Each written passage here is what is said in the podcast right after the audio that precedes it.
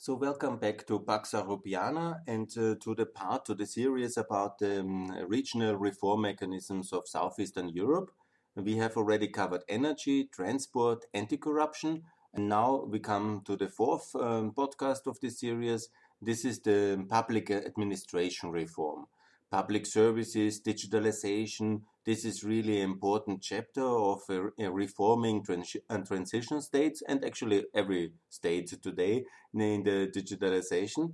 And so we have our own institutions, which is now 10 years old. It's the Regional School of Public Administration.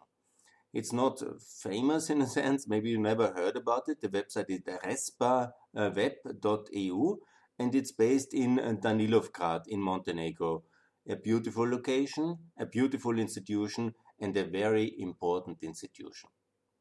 So you will not be surprised, my call to enlarge this organization, because that's what I always call for, and that would uh, make a lot of sense.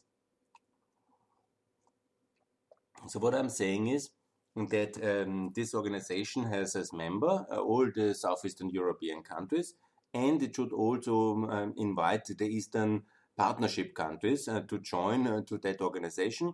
They will enjoy to go to um, um Podgorica. The airport is close. It's uh, basically just half an hour drive to Danilovgrad.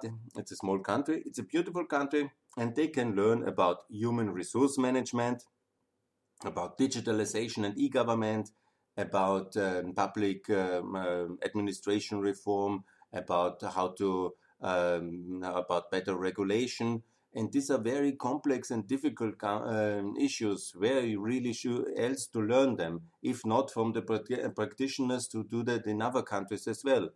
And learning from the Southeastern European countries is really the best way to learn that. So I call that um, the, all the Eastern Partnership countries join that um, school and participate and learn together. Thanks a lot.